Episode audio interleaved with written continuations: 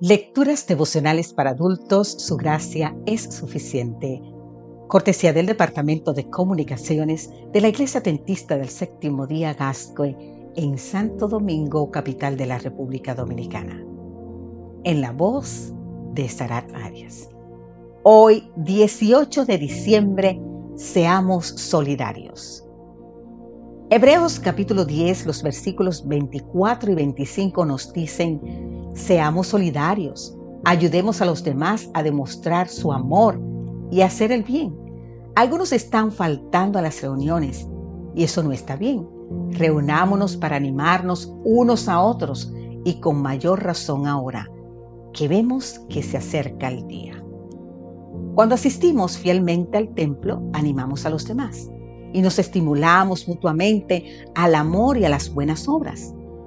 En los días iniciales del cristianismo, los creyentes se congregaban y los cultos se celebraban en los hogares. Algunos en los días de Pablo y algunos otros en el día de hoy pueden tener por costumbre dejar de congregarse. Quien descuida la comunión con sus hermanos en las reuniones de culto y devoción, descuida y perjudica tanto al otro como a sí mismo. Las palabras de exhortación nos animan a mantenernos firmes y fieles. A medida que aumentan las dificultades, la exhortación y el ánimo mutuo proporcionan un beneficio aún mayor. Cuanto más cerca estamos del día final, más necesitamos congregarnos. Ser mutuamente solidarios nos estimula y nos fortalece. La exhortación y el ejemplo de nuestros hermanos nos desvalida como las espuelas provocan al caballo o como un vaso de agua fría arrojado en nuestro rostro, nos despierta y nos hace entender los tiempos que vivimos. Así también, ahora hemos sido advertidos acerca de la segunda venida de Cristo y de la destrucción que ha de sobrecoger al mundo.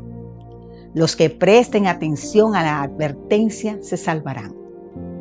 Dos veces en el Nuevo Testamento aparece la expresión congregarnos y las dos veces usadas por Pablo. Al escribir a los hebreos exhortándolos, no dejemos de congregarnos en Hebreos 10:25 y en 2 Tesalonicenses 2:1 respecto a la venida de nuestro Señor Jesucristo y nuestra reunión con Él. Por la fe aceptamos la gracia entramos en comunión con Dios y vivimos una vida fiel y misionera, motivados por la esperanza y por el amor. En un lugar de Sudamérica, el año pasado, es decir, en el año 2020, cuando la pandemia profundizaba la crisis y el dolor, un grupo de hermanos, siendo considerados con sus prójimos, salieron a repartir cestas de alimentos. Una familia fue beneficiada y con emoción agradecieron porque ya no tenían nada para comer.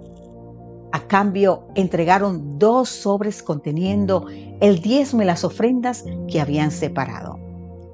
Ellos podrían haber usado ese dinero, ya que bien lo necesitaban para comer, pero pusieron primero a Dios, aún en las circunstancias más difíciles.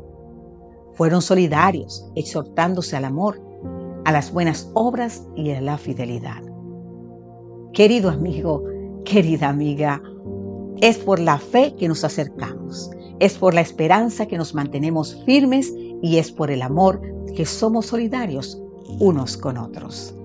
Que Dios hoy te bendiga en gran manera. Amén.